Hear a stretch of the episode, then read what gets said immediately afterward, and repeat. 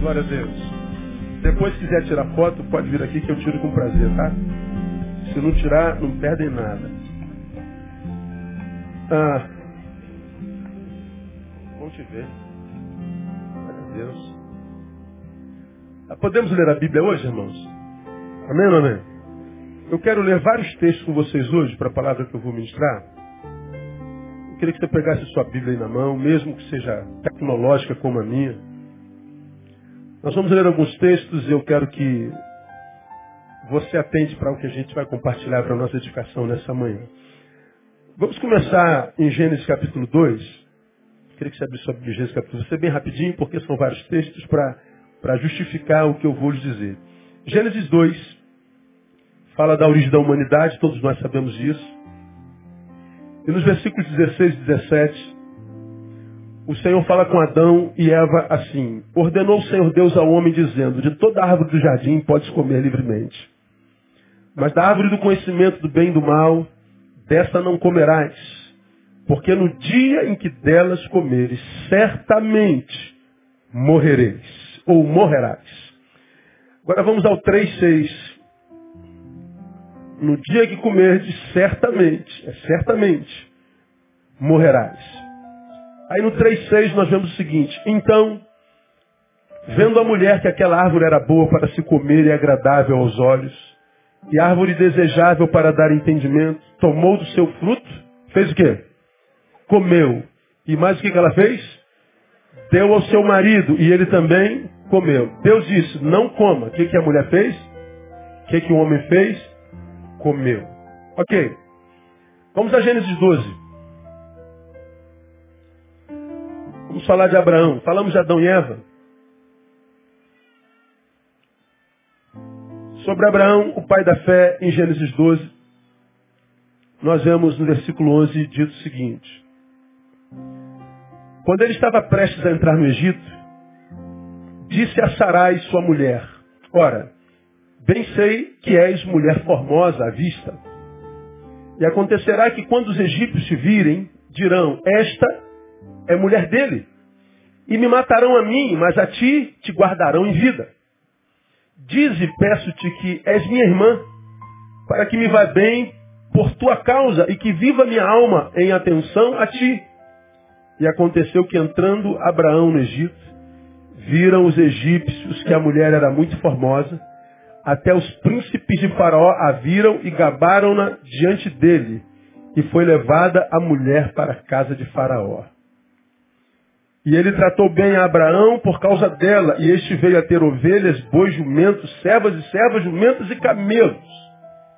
Então veja, tem uma fome na terra de Abraão.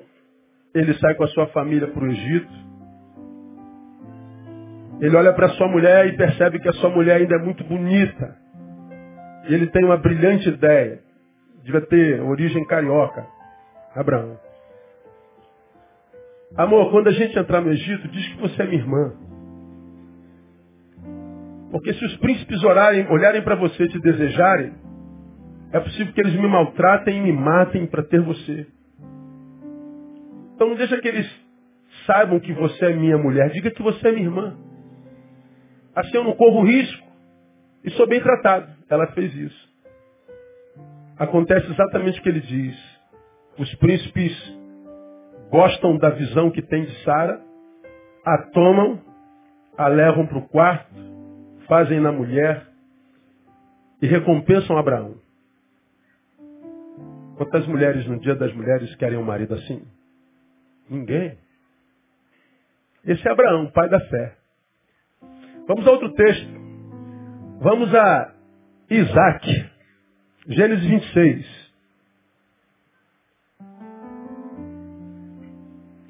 Esse é filho de Abraão. Tem um, tem um ditado que diz, tal pai, tal filho. Filho de peixe, peixinho é. Gênesis 26, verso 6. Mesma coisa, fome acontece, aí vai Diz o 6, assim habitou Isaac em Gerar. Então os homens do lugar perguntaram-lhe acerca de sua mulher e respondeu, é minha irmã? Perguntaram acerca de sua mulher, de sua esposa. Ele respondeu, é minha irmã. Porque temia dizer, é minha mulher, para que porventura, dizia ele, não me matassem os homens daquele lugar por amor de Rebeca, porque era ela formosa à vista. Ora, depois que ele se demorar ali muito tempo, Abimeleque, rei dos filisteus, olhou por uma janela e viu, e eis que Isaac estava brincando com Rebeca, sua mulher. Então chamou Abimeleque a Isaac e disse, eis que na verdade é tua mulher. Como, pois, disseste a minha irmã? Respondeu-lhe Isaac, porque eu dizia para que eu, porventura, não morra por sua causa. Mesma coisa, diz que você é minha irmã. E ela fez. Ela passou pelo mesmo que Sara, mas houve um tempo que ela voltou para casa, Abimeleque viu ela brincando com Isaac, brincadeira de marido e mulher. Aí ele fala, pô, não se brinca assim com irmã. É tua mulher, cara. E você diz que é tua irmã. Como quem diz, você não tem vergonha na cara? Isaac repete o mesmo pecado de seu pai. Falamos de Abraão, começamos na nossa origem, Adão e Eva, passamos por Abraão, pai da fé, sua descendência, Isaac. Vamos a Jacó, o outro. Capítulo 27. A partir do verso 4. Você sabe que Isaac estava morrendo, a bênção era do primogênito, Jacó tinha um irmão, e a bênção era dele. Mas Jacó tinha o sangue de Abraão e de Isaac. Veja o versículo 4. O pai chama a mulher e diz, faz uns guisados saborosos como eu gosto, e traz-mo para que eu coma, a fim de que a minha alma te abençoe antes que morra. Está falando com Esaú. Ora, Rebeca estava escutando quando Isaac falou com Esaú. Me dá um guisado antes que eu morra e eu vou te abençoar, vou te dar a benção da primogenitura. A mãe estava atrás da porta escutando a conversa do pai com o filho. Isso acontecia naquela época, hoje não mais.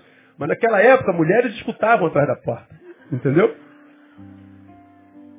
Saiu, pois, Esaú ao campo para apanhar caça e trazê-la. Disse então Rebeca a Jacó, seu filho, eis que ouvi teu pai falar com Esaú, teu irmão, dizendo, traze-me caça, faz-me um guisado saboroso para que eu coma e te abençoe diante do Senhor antes da minha morte. Agora, pois, filho meu, ouve a minha voz naquilo que eu te ordeno. Vai ao rebanho, traz-me de lá das cabras dois bons cabritos, e eu farei um guisado saboroso para teu pai como ele gosta. Levá-lo a teu pai para que coma, a fim de te abençoar antes da sua morte.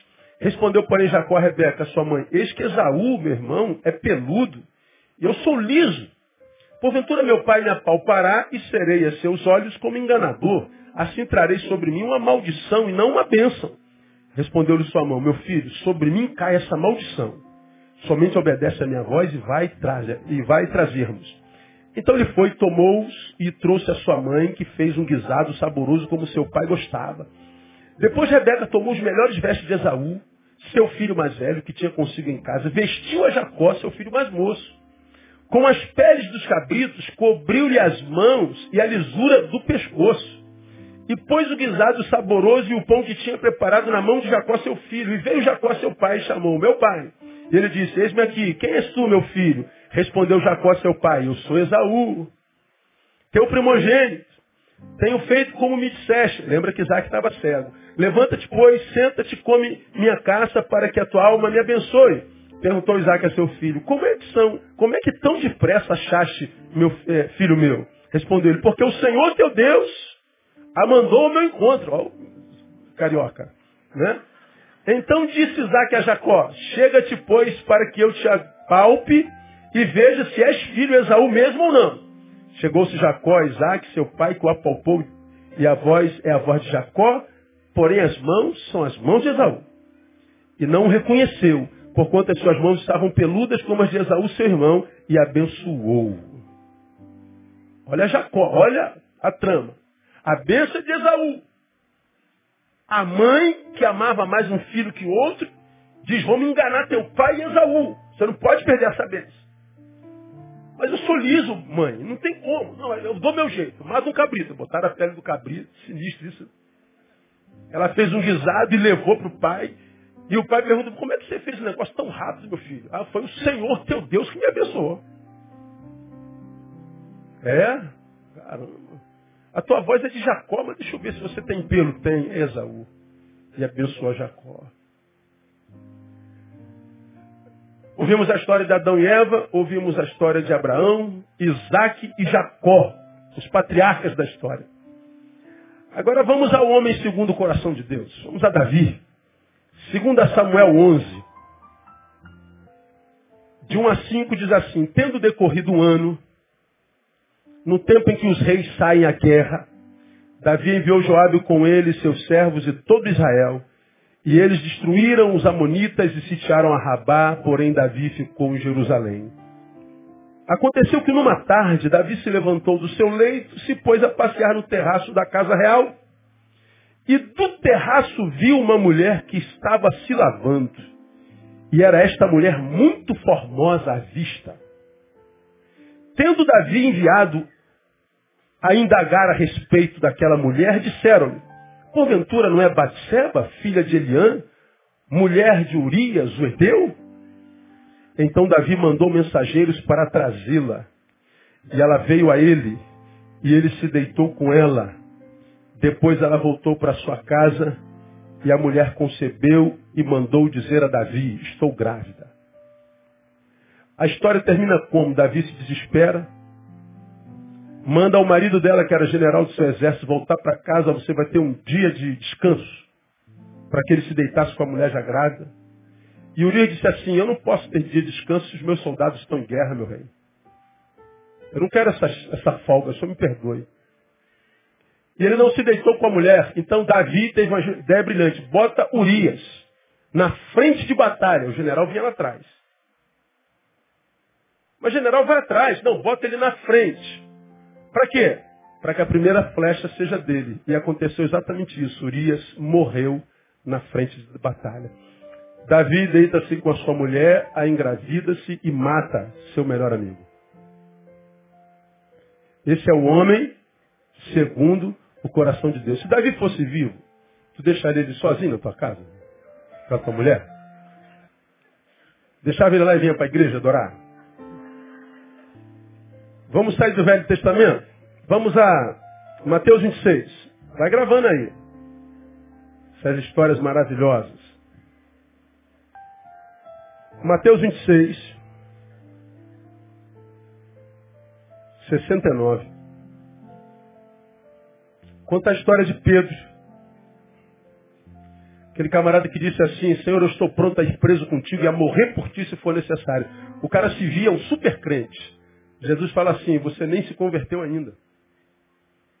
Você está dizendo que está pronto? Nem convertido você é. Como quem diz, a fé não é discursiva, Pedro. É prática. Você está dizendo que morre por mim? Pois eu te digo que antes que o galo cante hoje, você vai me negar três vezes. Não vai me negar uma vez, não, você vai me negar três vezes. Nunca, eu morreria por ti. Aí aconteceu assim no 69. Ora, Jesus já tinha sido Pedro, preso. Pedro estava sentado fora no, pra, no pátio, aproximou-se dele uma criada que disse, tu também estavas com Jesus, o Galileu. Mas ele negou diante de todos, dizendo, não sei o que dizes. E saindo ele para o vestíbulo, outra criada ouviu e disse aos que ali estavam, este também estava com Jesus o Nazareno. Ele negou outra vez, e olha, com juramento, não conheço tal homem. Daí a pouco, aproximando-se os que ali estavam, disseram a Pedro, certamente Tu também és um deles, pois a tua fala te denuncia. Então começou ele a praguejar e a jurar, dizendo, não conheço esse homem. Imediatamente o galo cantou. Olha a evolução da desconstrução do supercrente. Não sei o que dizes. Negou outra vez com juramento começou ele a praguejar e a jurar. Era um homem que ontem se olhava no espelho, se via super crente dizia, eu morro por Jesus. Conversa fiada. Engraçado que a única pessoa na Bíblia que disse, estou pronto, a única pessoa que se achava super santo, foi exatamente a pessoa que Satanás usou. Toda vez que você vira um crente batendo no peito, se achando, pode ter certeza, que alguém fácil para estar sendo usado pelo diabo. Pedro dizia, sabe com quem você está falando, Senhor? O Senhor está enganado comigo, Senhor. Porque a visão que Pedro tinha de si era diferente da visão que Jesus tinha dele. E ele nega Jesus absurdamente, vergonhosamente.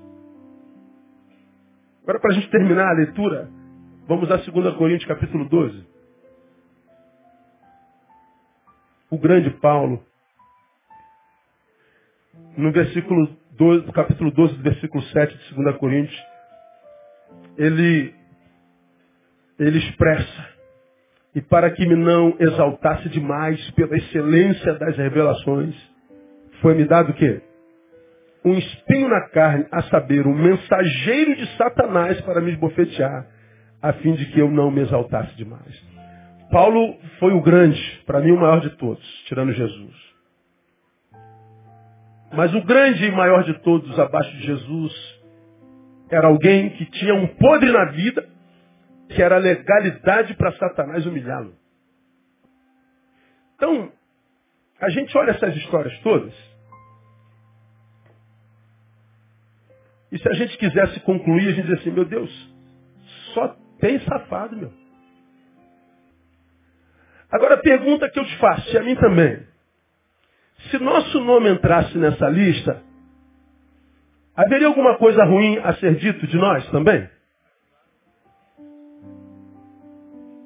Tem alguma coisa oculta aí, como na minha tem, que poderia ser usado por Deus para expor publicamente, para mostrar para todo mundo que nós não somos tudo isso que a gente imagina ser? Me ajuda? Catuca alguém que está do seu lado e fala assim, ó, tem podre aí, irmão?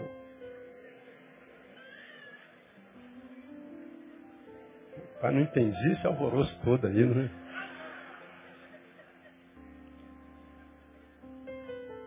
Ainda assim eu sei que dentro de vocês existe um ou outro que diz assim, em mim não. Você é o pior de todos, cara. Você nem se enxerga mais. Nem visão para dentro você tem mais. Você é o mais doente de nós todos. Agora, se mais do que homens de Deus somos homens, todos nós sabemos que não somos perfeitos.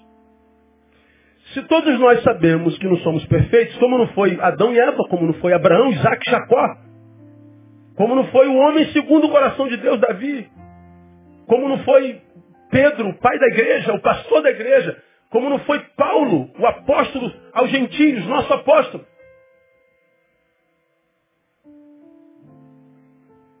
Se todos nós sabemos que temos podre, por que então somos tão intolerantes com os erros dos outros? Por que tem tanta gente por aí acusando todo mundo de erro de tudo? Safado, canalha, vagabundo, mentiroso, ladrão.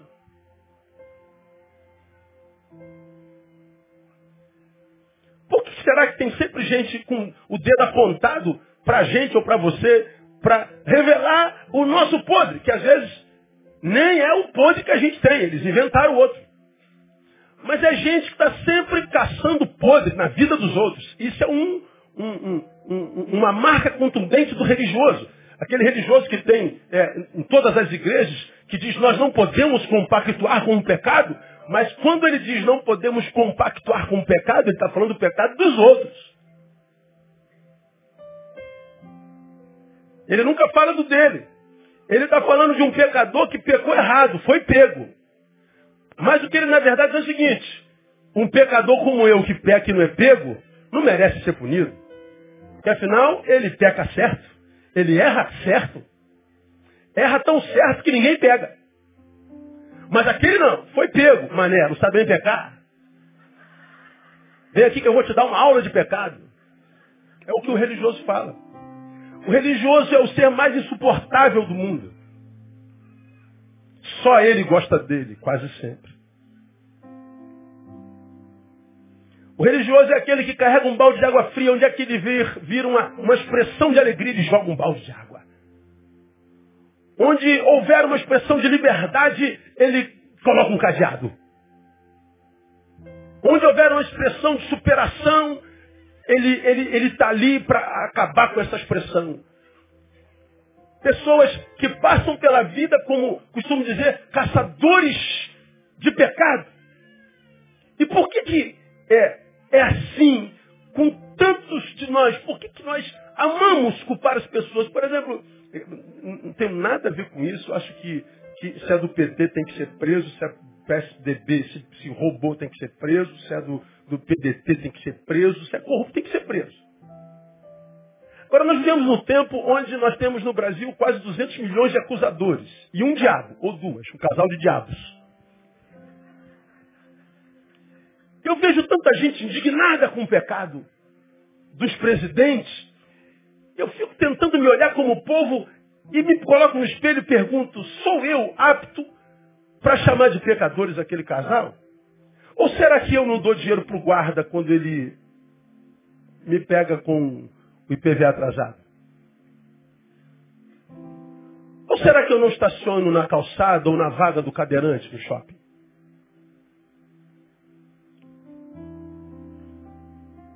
Seria eu, como povo cidadão, muito melhor do que eles?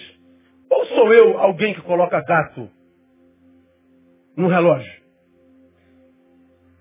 Não seria eu um empresário que só nega nota fiscal? Deu uma voltinha no imposto de renda? Seria eu algum brasileiro que entra na frente da fila? Corta pelo acostamento? Avança sinal? Somos tão melhores do que eles mesmos? Você se lembra, bem pouco tempo atrás, eu me referi a uma pergunta que me fizeram, e essa é a questão que todo ser humano carrega na vida. Por que, que Deus não acaba com o mal na terra? Eu não acredito em Deus, porque se Deus fosse bom, ele acabaria com o mal na terra. Eu não consigo entender a bondade de Deus e o mal na terra. Se, se, o Senhor é bom, então se ele é Senhor, ele tem domínio. Se ele tem domínio e é bom, ele acaba com o mal. Se ele é Senhor e bom, não existiria mal na terra. Ou então ele não é Senhor. Pode ser até bom, mas não é Senhor. Porque tem mal na terra, então ele não é Senhor. É tem lógica.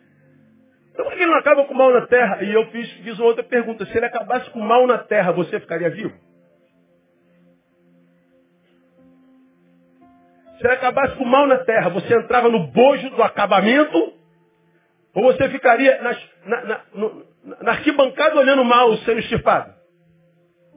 Existe mal em você? Existe mal em você contra o qual você luta porque é ético, porque é honesto, porque é convertido? Existe mal em você? Se ele for acabar com o mal, ele tem que acabar com tudo que está contaminado pelo mal. De modo que entraria no acabamento, eu e você. Então é possível que o Senhor, que é bom, não acabe por mal por amor a você e a mim. O problema é que nós nos achamos bons demais. E nós passamos por uma sociedade acusadora. Gente que está sempre apontando o dedo.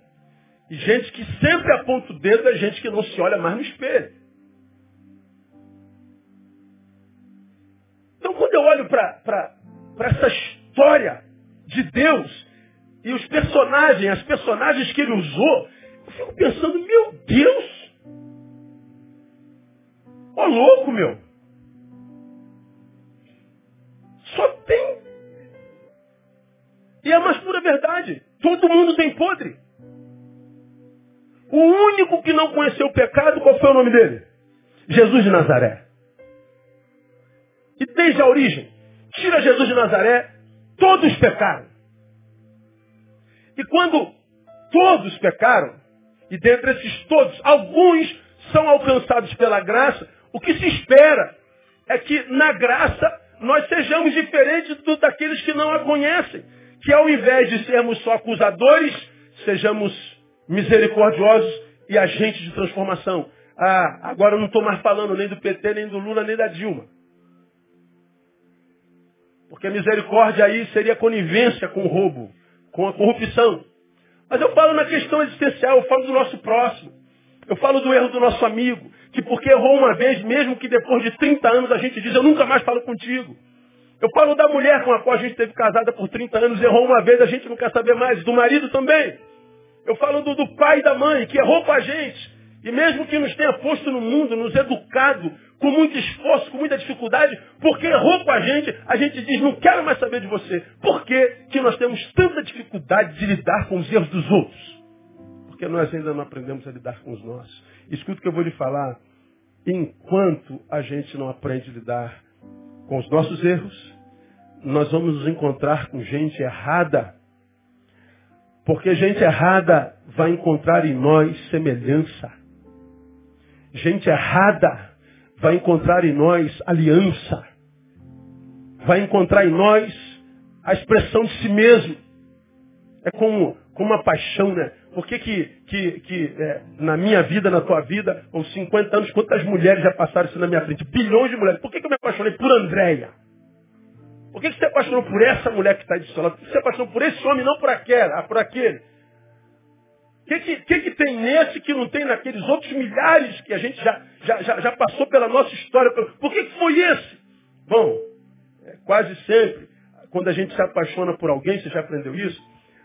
a gente se apaixona por um alguém que tem algo em mim que eu gosto muito.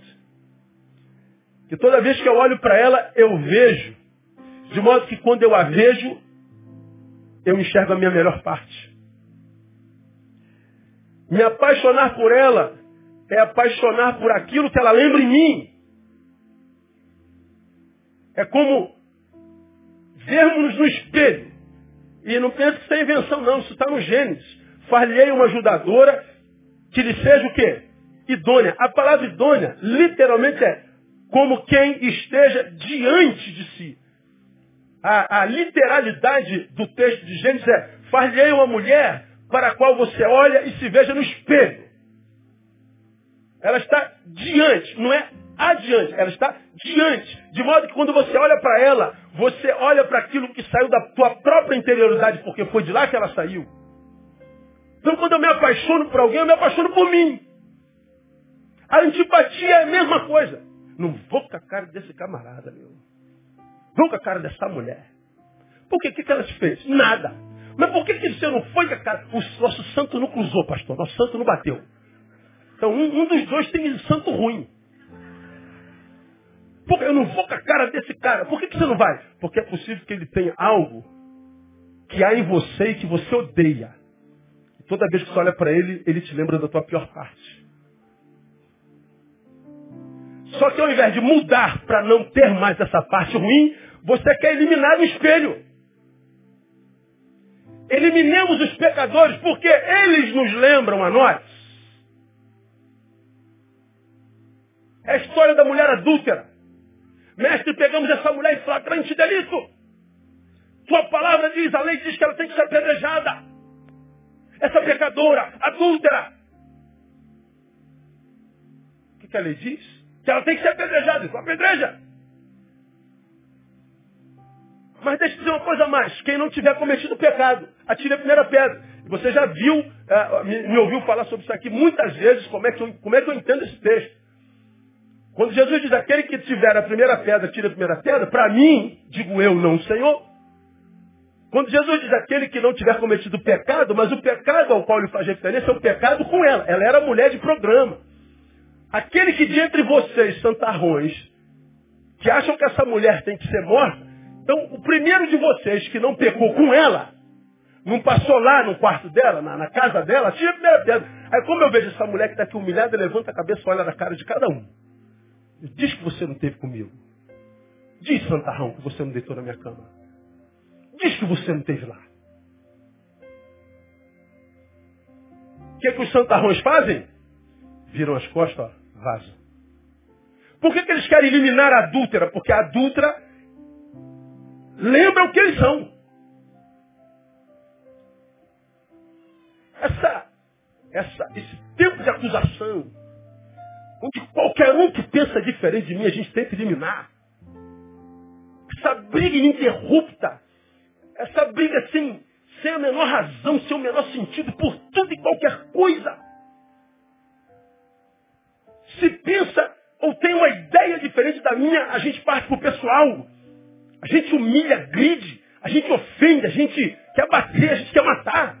De onde vem isso, meu Deus do céu?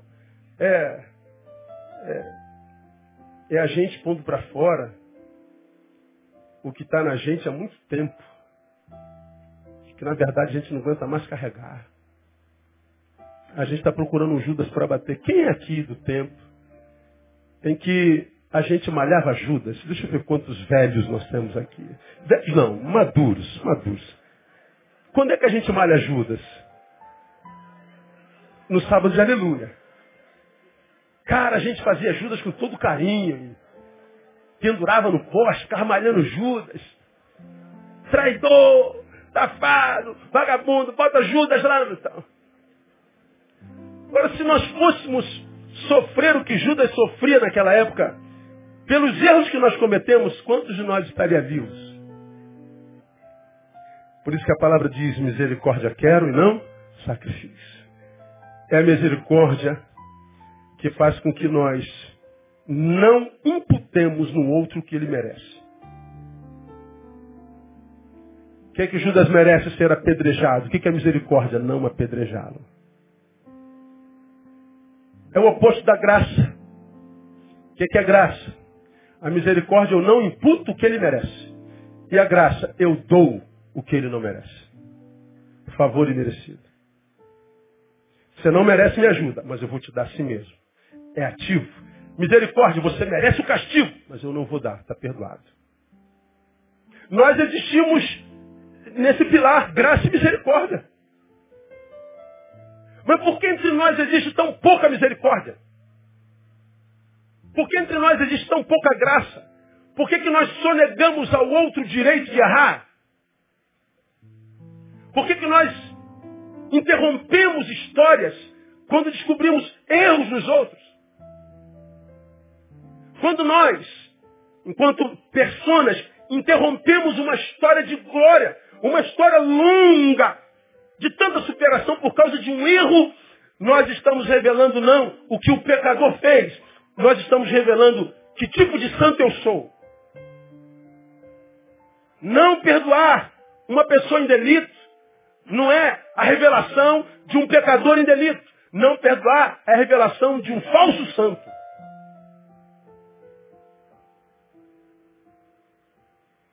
Quando eu olho para a história desses homens, os ícones da fé, eu não peguei homem de subalterno. Peguei os, os cabeças, os generais da fé. Eu aprendo algumas coisas aqui que, que, além dessas que eu já introduzi com os irmãos, que são para mim maravilhosas. Entre elas, primeiro, nessas histórias eu entendo que Deus não tem problema com os nossos problemas. O que Deus não tolera, o que Deus não suporta é a nossa incapacidade de reconhecê-los. Você está aqui, pecou, errou, vacilou, pisou na bola. Teus semelhantes diz, acabou. Você nunca me enganou. Sempre desconfiei de você. Safado, sem vergonha. Ponto final na nossa história. Os homens põem ponto final na nossa história quando a gente erra. O que, que Deus faz? Deus põe uma vírgula e diz, meu filho, você é maior do que o erro que cometeu para mim. Eu não desisto de você quando você erra. Eu não desisto de você quando você peca. Eu não tenho problema com o teu problema. O que eu não suportaria em você é você não admitir o teu problema. O que, que Deus está dizendo nesse texto? Eu não tenho problema com o teu problema, a não ser que o teu problema seja a hipocrisia. Que foi o pecado de quem? Dos fariseus, dos escribas, dos religiosos, do levita, do sacerdote na história do bom samaritano. Se está sofrendo, deve ter cometido um erro. Merece. O que, que Deus não suporta é a hipocrisia, não o erro. Um dos, dos nomes mais lindos que Jesus carregou entre os homens e que em mim gera muita admiração, um dos, dos muitos nomes, ele foi chamado de amigo de pecadores.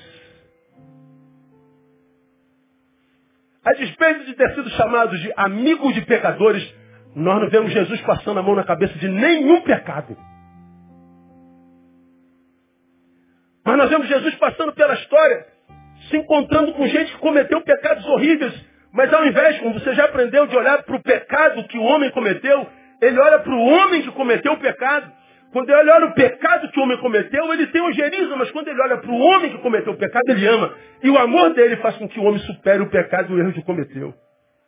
Por quê? Porque Deus não tem problema com o meu pecado. Deus não tem problema com o meu problema. Quem tem problema com os meus problemas são os homens. Quem tem problema com os meus erros são os semelhantes. São os hipócritas. Quando eu pego um cara como Davi, meu irmão, Davi, Deus pega Davi e diz assim, este aqui é o tipo de gente que eu quero ver gerado em vocês. Meu Deus, eu garoto, estudando Davi, pensa, me converti com 17 anos, passava, chegava da escola, passava o dia no quarto estudando o Velho Testamento, apaixonado por Velho Testamento. Se minha mãe não levasse comida, eu não comia. Comendo a Bíblia, igual apaixonado pela Bíblia. Eu chego em Davi, o homem segundo o coração de Deus, e tu no primeiro amor, né, meu? Quero ser um homem segundo o coração de Deus. E vou vendo a história de Davi. Quando eu chego aqui, eu falo, pelo amor de Deus. Deus deve ter problema coronário. Um cardiologista para Deus, pelo amor de Deus. Porque achar que esse cara é um homem segundo seu coração, lá aos 17 anos, eu sou melhor que Davi 10 vezes. É porque eu pensava que Deus me amava pelos meus acertos. Que o amor de Deus por mim tinha a ver com o meu mérito tinha a ver com o meu comportamento, tinha a ver com o meu sacrifício, tinha a ver com meus acertos. Aí eu vejo Davi fazendo o que faz. Eu vejo Abraão, pai da fé, Isaac, Jacó, Pedro. Eu vejo Judas, eu vejo Paulo, eu vejo gente da melhor qualidade, errando errando feio, erros piores do que eu. E Deus continua amando, Deus continua usando, Deus continua dizendo, Davi é homem segundo o coração de Deus. Deus é, é, é, pega Davi e diz, Neil, é esse tipo de gente que eu quero ser regerado em você. Mas por que, que para nós é difícil? Porque a gente olha para Davi e olha para o pecado que ele cometeu. Deus olha para Davi, olha para ele que cometeu o pecado. Sobretudo, você já aprendeu, portanto, em Davi, que quando Deus diz que um homem é segundo o seu coração, esse homem segundo o coração de Deus não é um homem perfeito. Diga assim para alguém que está do seu lado. Então, uma esperança para você, irmão. Diga, a esperança para mim. Se o homem segundo o coração de Deus, como Davi, não era perfeito, a esperança para nós. É meu não? Como que é o homem segundo o coração de Deus? É um homem que assume seus defeitos. É o homem que diz, Senhor, torna a dar-me a alegria da tua salvação. É o homem que diz como um moleque chamado filho pródigo, pequei contra os céus perante a terra. Já não sou digno de ser chamado teu filho. O homem segundo o coração de Deus é um homem que não é perfeito, tem fraquezas, oculta coisas, que está mas é homem. Não é hipócrita. Pecado abominável para Deus é hipocrisia. Quando o que aprisiona o homem é hipocrisia, Deus não pode fazer nada. Agora, se o que te aprisiona for qualquer outro tipo de pecado, você pode ter certeza, Deus pode te livrar.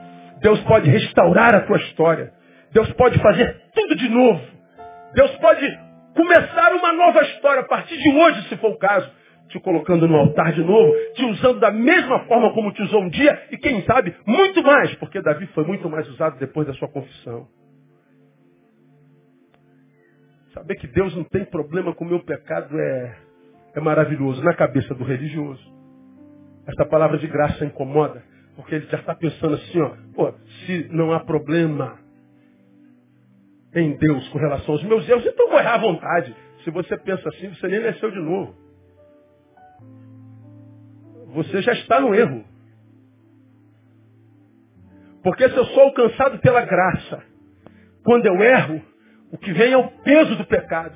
Feriu o coração de Deus. Se Ele me perdoa, a sua graça me purifica, me faz mais alvo do que a neve. Eu não penso em errar de novo. Eu penso em não errar mais. Porque se tendo liberdade para errar, eu simplesmente erro, eu nunca fui livre. A verdadeira liberdade não consiste no, no, no, na, na possibilidade de fazer tudo e fazer. A verdadeira liberdade consiste em, podendo fazer tudo, não fazer. se o feito não convier. Eu gosto disso. Saber que meu Deus é mais humano do que a maioria dos seres humanos que eu conheço. Deus sabe que eu sou imperfeito. Deus sabe que você é imperfeito e Deus não desiste de mim, não desiste de nós por causa da nossa imperfeição. O que ele não suporta é hipocrisia. A falta de sinceridade. E falta de sinceridade e hipocrisia é um mistério que só existe entre nós, no plano horizontal. Eu posso ser para você algo muito maior do que o que de fato eu sou. Você pode ser para mim muito maior do que o que de fato é. Isso depende do nosso poder de engano, da destreza que o diabo nos deu de dissimular. É fácil ser hipócrita entre nós. Mas diante de Deus, não existe isso. Diante de Deus, todos nós estamos totalmente nus física, emocional espiritualmente falando. Não há engano nele. Ele sabe exatamente quem eu sou. Ele sabe exatamente o que rege a minha mente, o que impulsiona meu coração. Ele conhece as entranhas da constituição do, da, da, minha mente, do meu pensamento. Não há como enganar a Deus. É por isso que é, tantas vezes nós ficamos frustrados com Deus. Né? A gente olha uma pessoa aos nossos olhos tão santinha, tão boazinha. Você olha assim bem, bem pertinho nas costas, tem uma protuberância assim, umas vinhas crescendo. Ou então está tá dobrada dentro da camisa para não aparecer, de tão santa que é. Mas vive uma vida desgraçada, miserável. E você diz, como é que Deus pode ser tão injusto fazendo dessa pessoa tão boazinha, uma pessoa tão desgraçada? É, você não conhece ela. Acredita no que os seus olhos veem. Deus examina frutos. E às vezes tu vê aquele camarada que nem parece crente, irmão. Camarada não tem nada de crente. Você vê esse cara não pode ser crente, né? Botou o cara tem tatuagem, meu Deus do céu. Usa brinco na orelha. Vê se pode, irmão. Mas rabo de cavalo. Ou barbicha. É que pode. Essa praga não pode ser crente. Mas tu olha para a vida dessa praga, aos teus olhos, é uma vida cheia de alegria, cheia de Deus, cheia de significados e significâncias. É útil à sua geração, abençoa por onde passa, onde ele passa, as flores nascem. Ele vai passando e a glória de Deus vai sendo derramada. E a gente diz, pô, como é que Deus pode abençoar uma praga dessa? É porque essa praga é praga aos teus olhos. Ele nos abençoa segundo a verdade do nosso coração. Ele não vê como vê o homem, o homem olha para o que está diante dos seus olhos. Deus olha para onde? Para o coração. Então, meu irmão, a verdade ou ela se instala no íntimo, ou o que sobra para a gente é hipocrisia. E quando o que nos aprisiona é hipocrisia, Deus não pode fazer nada. Então Deus não tem problema com a nossa imperfeição. O que Deus não tolera é a nossa incapacidade de reconhecê-la. Segunda lição, são três. Nesse, nesses textos eu aprendo que nossas fraquezas não são a razão do ponto final da obra de Deus em nossas vidas. Elas são parte do processo.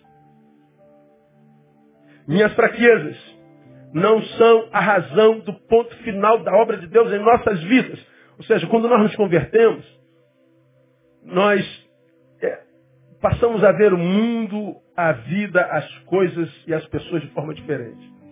Muitas vezes aquilo que nos dava muito prazer no mundo, hoje já não dá mais. Tem um irmão na nossa igreja que, quando nós inauguramos o tabernáculo em 2000, nós alugamos a, a, a, empresa de som que ele tinha. Ele trabalha com som, fazia baile, fazia balada, vivia na noite, na night. Me falaram dele, o tabernáculo não estava pronto, não tinha som, e nós contratamos a empresa dele para fazer o som de inauguração. Na inauguração ele se converteu. Ele se converte e trabalha com isso a vida inteira. Passado algumas semanas ele diz, pastor, eu não consigo mais fazer baile. Eu não consigo mais voltar para aquele lugar. Pastor, eu entro naquele lugar, eu tenho ojeriza, eu tenho vontade de vomitar, eu passo mal, eu não aguento mais. Eu falei para ele, brother, você tem que fazer teu ganha-pão. Você não tem opção. E ele voltou para fazer. Passou mais um tempinho e disse, pastor, não dá, eu não aguento mais, eu não consigo mais entrar naquele lugar, eu não consigo mais, não dá. Eu falei, cara, tu vai passar fome. Na outra semana ele vende, vendi meus equipamentos todinho. Vai comer o quê? Deus proverá. Falei, meu Deus, que cara louco.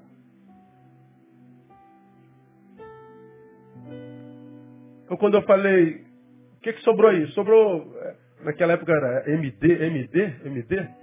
aquele, aquele, aquele bagulhinho quadradinho que era MD? Gravava, era, né? Grava minhas mensagens aí e vende aí. Se conseguir vender alguma mensagem, tu come disso. Lá se vão 16 anos. Ele não aguentou mais entrar naquele lugar. Aquilo que nos atraía, aquilo que nós amávamos, é a mesma coisa que agora nós repulsamos aquilo do que nós temos ojeriza. Mas existem momentos de recaídas que você é tentado a fazer aquilo. E a gente imagina que vai sair do mundo e tudo do mundo morre em nós. Não, não. Ah, é, é, como, é como num outro caso o, o alcoólico, o antigo alcoólatra. Você se converte e você não bebe nunca mais. Pergunto, você sabe disso. Deixa de ser alcoólatra por causa disso? Você é alcoólatra, você é alcoólico, bebeu a vida inteira, se converteu. Está um ano sem beber. Pergunta, deixou de ser alcoólico? Não, continua. Você só não pratica mais o alcoolismo. Mas está lá. Talvez seja o que Paulo chamaria de espinho na carne. Eu pedi ao Senhor para tirar essa fraqueza de mim. E o que, ele disse? Não, com essa fraqueza você vai morrer. Eu não tiro a fraqueza, mas aumento a graça. E a minha graça te basta. Um homem que é meu não vive sem problema, sem luta. O homem que é meu não vive sem graça. E Deus aumentou a graça dele. E ele tem que conviver com a sua fraqueza a vida inteira. Por quê? Porque se nós não temos a visão correta, eu vou imaginar que se eu estou em Deus, mas sinto, ainda sinto atração por aquilo, o Senhor vai interromper o seu processo. Não, não vai não. Deus não é como eu. Deus não é como você. Deus não se relaciona com a gente como nós nos relacionamos, que não admitimos o erro e fraqueza do próximo, que a gente exclui da igreja quem pecou, que a gente se divorcia quem traiu, que a gente não dá uma segunda chance para o amigo que se equivocou. Mas Deus não é assim. Deus não desiste de nós por causa daquilo que me atrai, porque ainda estou preso àquilo do que Ele me libertou um dia. Deus não desiste de mim. Deus não desiste de você em Paulo a fraqueza que lhe dava dor e humilhação diante do diabo. E que ele, ele coloca diante de Deus para tirá-lo. Deus diz, não. O que eu vou fazer é aumentar a graça. Para que isso que te gera vergonha seja a mesma coisa para a qual você olha e veja o quanto eu sou contigo. Para que você veja de onde eu te tirei. E para que você entenda que para estar onde você está, por você, jamais você conseguiria, porque você seria humilhado e cairia. Mas a minha graça te levará a um bom destino, a um bom termo. E Paulo foi fiel até o final da vida e morreu com espinho na carne. Mas o espinho na carne, o problema dele, a fraqueza dele, não teve mais poder para impedir a obra de Deus na vida dele. Escuta aqui que o Espírito Santo está me no teu coração. O chamado, os dons de Deus são irrevogáveis da mesma forma como Deus contou contigo no início, como Deus te chamou, como Deus te vocacionou. Não interessa por onde você tem andado, que caminho você trilhou, que besteira, que desgraça você fez. Deus está dizendo, eu continuo com o chamado de pé na tua vida e ainda conto contigo. Deus, eu tenho certeza. Olha o que, que eu fiz, Deus. Você acha que Deus não fez? Não sabe? Acho que existe algum lugar onde você tem estado, onde Deus não estava.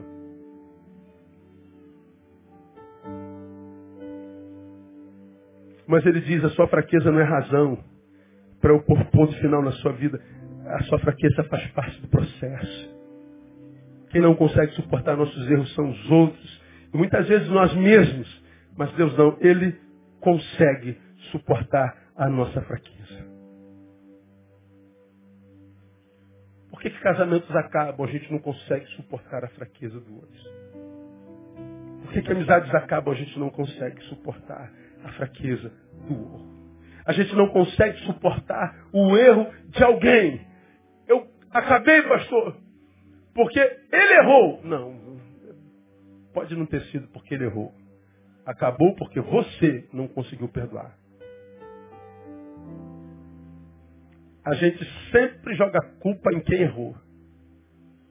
Eu duvido que você já tenha ouvido isso na tua vida alguma vez. Meu casamento acabou porque ele errou, pastor. Não, não foi não. Teu casamento acabou porque você não conseguiu perdoar. Porque ele já se arrependeu, pediu perdão e você está vendo verdade. Mas você foi incapaz de perdoar.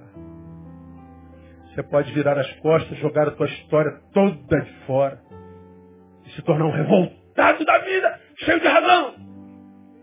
E colocar a culpa no traidor. Mas no Evangelho não perdoar é mais grave do que pecar. Porque se a gente não perdoa, a gente perde até o direito de orar. Porque a oração do evangélico, ou seja, do que vive no evangelho é perdoa as nossas faltas, assim como nós perdoamos aos nossos devedores.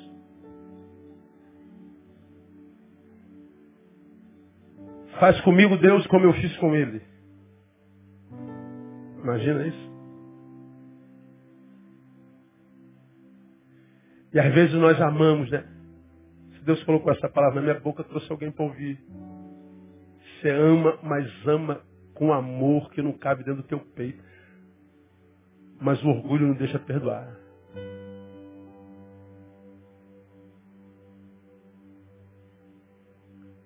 Depois da saída desse marido, dessa esposa, desse amigo, dessa amiga, do pai, da mãe, tua vida empobreceu 500%. E você está mendigando vida. Mas não perdoa.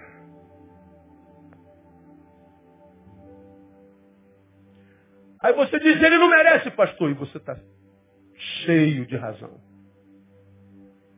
Mas quem falou que a gente perdoa porque ele merece ou ela merece? A gente não perdoa por causa dele, a gente perdoa por causa de nós. Quando falei sobre perdão, eu disse que o meu perdão será a proporção do amor que eu tenho, não pelo meu agressor, mas o meu perdão será a proporção do amor que eu tenho por mim mesmo. Eu não perdoo porque ele merece, eu perdoo porque eu mereço. Eu me amo demais para não carregar essa moeda podre da dívida que ele tem comigo. E eu não mereço essa solidão. Se eu tenho outro, seja lá quem for, uma companhia que me foi cara até então, você imagina se Jesus fizesse mesmo com a gente? Esse culto não estaria acontecendo.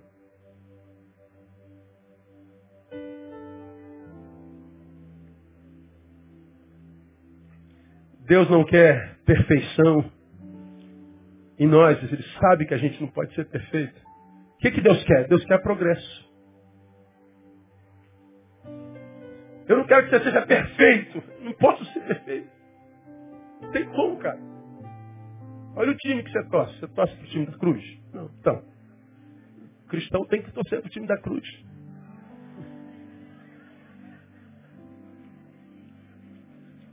Né, Mary? Estou te ouvindo, hein? Nós não somos perfeitos. E não é problema nenhum. Deus só quer que, como imperfeitos, nós progridamos progridamos. Tá certo? Tá. Progridamos. Diga, progridamos. Progridamos, progridamos, progridamos. Não dá, aí fica ruim. Progrida. Deixa eu terminar. Deus não tem problema com a nossa imperfeição, o que Deus não tolera é a nossa incapacidade de reconhecê-la. Nossas fraquezas não são a razão do ponto final da obra de Deus em nossas vidas, elas são um processo. Por último, o que hoje chamamos de fraqueza, amanhã será o marco da nossa vitória. Se a gente progredir, lógico. Veja, Paulo tinha um espinho na carne, não tinha? Tinha. Deve ter feito besteira, ficou feio. Não sei, não faço a menor ideia do que seja. Eu só sei que dava legalidade para o diabo esbufetear, humilhar. Não foi coisa bonita, não. Mas a despeito disso, porque ele progrediu, ele lutou, ele se tornou o apóstolo do Ocidente, o apóstolo dos gentios. Eu e você só conhecemos Jesus por causa de Paulo. Esse culto só está acontecendo hoje por causa de Paulo. Deus o levantou para pregar para quem não era judeu. Você é judeu? Sim ou não? Então conhece Jesus por quê? Porque Paulo pregou para nós. E foi o cara que tinha legalidade com o diabo. Progrediu. E me fez conhecer Jesus de Nazaré. E conhecer Jesus de Nazaré não é pouco não.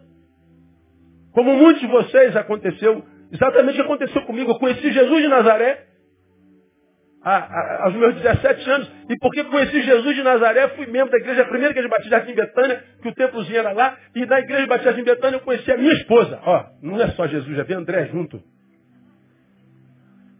Por causa de Paulo. Eu casei com André por causa de Paulo.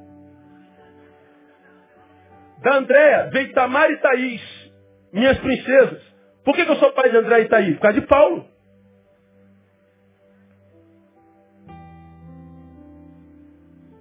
E mais, me tornei pastor por causa de quem? Por causa de Paulo. E se Paulo não tivesse pregado para nós? Olha, me tornei pastor da Igreja Batista Betânia. Não é qualquer igreja, pelo amor de Deus. Qualquer pastor gostaria de ser pastor dessa igreja. Deus me deu essa graça. Por quê? Por causa de Paulo. Tenho amigos lindos aqui, maravilhosos. Por quê? Por causa de Paulo. E quem foi Paulo? O cara que tinha razão para ser esbofeteado por Satanás. Adão e Eva vacilaram feio, mas não deixaram de ser pai da humanidade. Pais da humanidade. Sua figura está marcada na história dos homens. Jacó. Jacó era usurpador. Tornou-se ícone e símbolo de todo o povo de Deus, de todo Israel. Seu nome agora é Israel. Seu mau caratismo não anulou o projeto de Deus sobre a vida dele. Israel.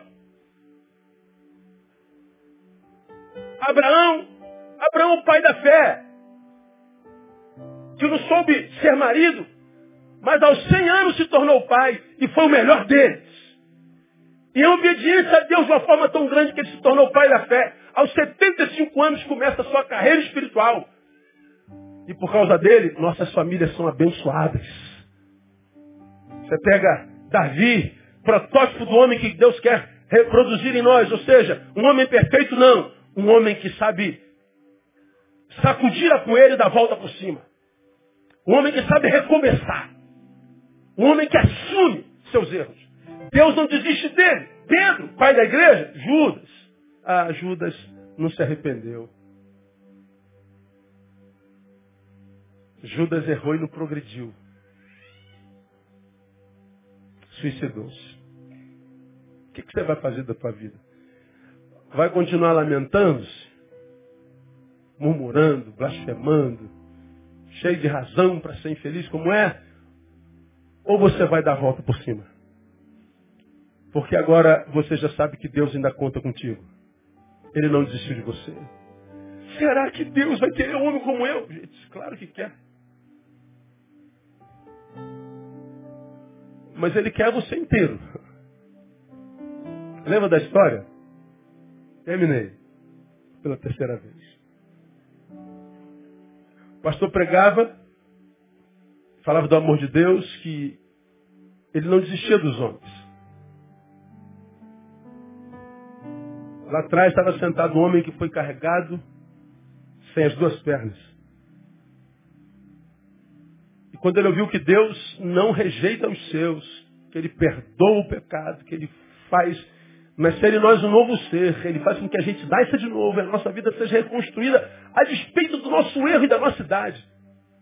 Ele, comovido pelo Espírito na palavra, ele veio se rastejando, rastejando, rastejando, até o púlpito, olhou para cima para o pastor e perguntou, pastor, Deus aceita um homem pela metade como eu? E o pastor brilhantemente respondeu, Deus aceita um homem pela metade como você, que se entrega a ele inteiramente. O que Deus não aceita é um homem inteiro que se entrega a ele pela metade.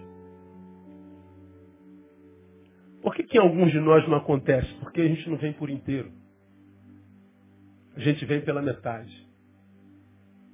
A gente vem e diz, Deus, eu te dou essa área da minha vida, mas essa aqui não se mete não. Deus, vamos negociar? Não, não tem negócio.